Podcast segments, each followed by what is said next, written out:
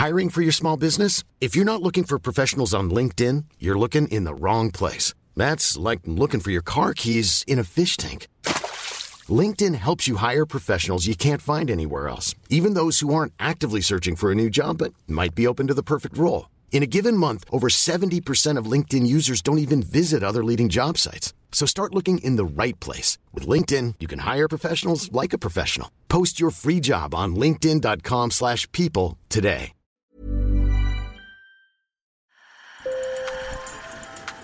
Bonjour. Hello. Hola. Marhaba. Sur le fil, Le podcast d'actu de l'AFP. des nouvelles choisies pour vous sur notre fil info. Guerre en Ukraine, crise énergétique, changement climatique, l'actualité est souvent un peu déprimante. Et puis elle s'invite partout, à la radio pendant votre petit déjeuner, dans les transports avec les réseaux sociaux sur votre téléphone, le soir devant la télé et même en podcast. Alors face au flux d'informations, il y a de quoi être un peu épuisé.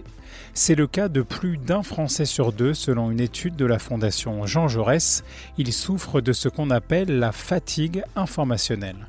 Alors comment lutter contre ce phénomène? C'est notre épisode du jour. Bienvenue dans Sur le fil. Sur le fil.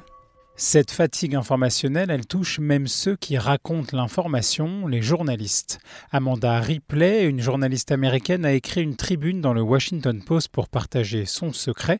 Elle a arrêté de s'informer depuis des années. J'ai donc lancé un appel à témoignage et une jeune journaliste de 27 ans m'a répondu. Elle préfère taire son nom et ne pas faire entendre sa voix. On vous lit un extrait de son témoignage. Ça fait 4 ans que je suis journaliste et suivre l'actu m'est difficile, comme si j'avais fait une overdose.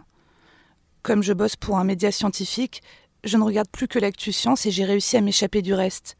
Mais le contre-coup, c'est de sentir une certaine culpabilité à ne pas être au courant de ce qu'il se passe dans le monde et en France.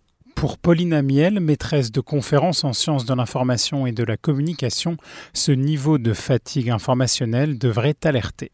Je crois qu'il faudrait qu'il y ait une réelle réflexion collective euh, sur cette question. Ouais, je crois qu'aujourd'hui, il faudrait qu'il y ait une forme d'état généraux ou une réflexion, que ce soit de la profession, mais peut-être aussi euh, des différents publics, des usagers, qui se posent la question de qu'est-ce qu'on veut faire de l'information aujourd'hui, quelle place elle a. Si on se retrouve avec euh, des tranches entières de population qui ne veulent plus s'informer, hein, qui font le choix de plus s'informer, c'est très difficile de continuer à vivre ensemble, de les inciter à aller voter, à prendre des décisions décision politique ou autre, hein, c'est qu'un exemple le vote, mais en tout cas euh, démocratique, euh, sans avoir l'information nécessaire pour faire des choix en bonne conscience.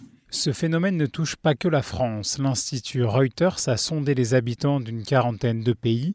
En moyenne, 38% des sondés assurent qu'il leur arrive d'éviter délibérément les informations. C'était seulement 29% il y a 5 ans.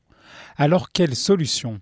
Delphine Taillac, journaliste pigiste basée à Toulouse, a commencé sa carrière en presse quotidienne.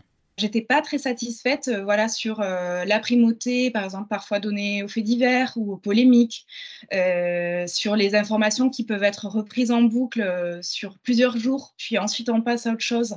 Et je me disais que presque, voilà, je m'étais peut-être trompée sur ma vocation de journaliste. Et à ma petite échelle personnelle, j'essayais d'équilibrer un petit peu ça, j'essayais de, de, traiter un peu des actus du côté de l'environnement, du social. Et un jour, j'ai découvert que des journalistes avaient posé ce constat-là d'un problème de traitement de l'actualité et qu'ils avaient carrément théorisé ça euh, sous le vocable de journalisme de solution. Le journalisme de solution, Delphine Taillac le pratique depuis environ six ans. Parfois, on dit que c'est un journalisme à deux yeux. Moi, j'aime bien plutôt employer la, le mot de journalisme de réponse c'est vraiment aller enquêter sur des réponses apportées à des problèmes de société.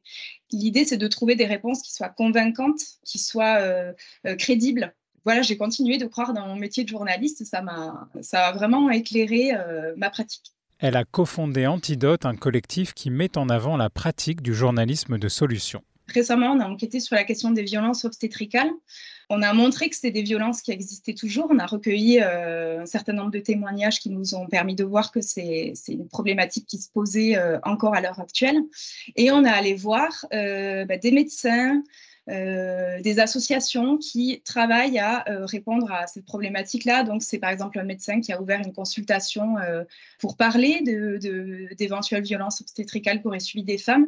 Et ensuite, ce que fait ce médecin, c'est de porter à la connaissance de, de son équipe médicale pour améliorer les pratiques. Pauline Amiel, que vous avez entendu plus tôt, a écrit un livre sur le journalisme de solution. Je pense vraiment que, que ce, traitement différencié de l'information et que d'essayer de, un peu plus qu'un constat, ça peut participer à réconcilier euh, euh, le public avec, euh, avec ces médias. Elle détaille les critiques qui peuvent être parfois adressées à l'exercice du journalisme de solution. la première, c'est de dire que ça va être un journalisme qui enjolive trop la réalité et qui du coup peut avoir tendance à proposer un peu des solutions euh, euh, sans nuance finalement, alors qu'on on comprend bien qu'il n'y a pas une solution pour résoudre euh, voilà des problématiques très importantes évidemment, mais que ça va être plusieurs solutions. Bon, ça c'est la première euh, critique. Il y a une autre critique qui euh, euh, qui dit que le journalisme de solution pourrait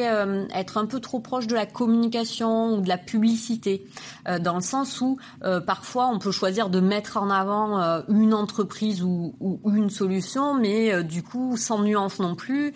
Et le dernier type de, de critique, c'est de dire que le journalisme de solution peut avoir tendance à être trop militant, trop engagé dans la solution. Et notamment, certains médias qui se revendiquent du journalisme de solution ont aussi cette volonté, cet engagement euh, dans euh, la résolution notamment des problématiques autour du climat. Je lui ai demandé s'il y avait un risque que le journalisme de solution s'éloigne parfois un peu trop des faits. Mais je sais pas. Moi, je suis pas persuadée parce que les faits, euh, c'est quand même une construction journalistique un organisme qui euh, promeut le journalisme de solution euh, euh, ailleurs en Europe, en France, qui dit que le journalisme de solution, c'est rééquilibrer le regard sur l'actualité, justement.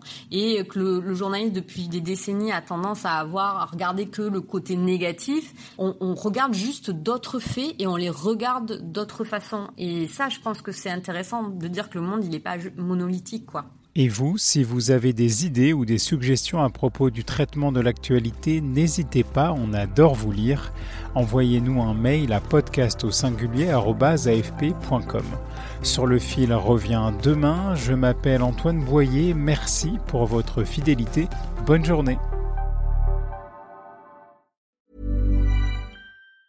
Planning for your next trip? Elevate your travel style with Quince. Quince has all the jet setting essentials you'll want for your next getaway, like European linen, premium luggage options, buttery soft Italian leather bags, and so much more. And is all priced at 50 to 80% less than similar brands. Plus, Quince only works with factories that use safe and ethical manufacturing practices. Pack your bags with high-quality essentials you'll be wearing for vacations to come with Quince. Go to quince.com/pack for free shipping and 365-day returns.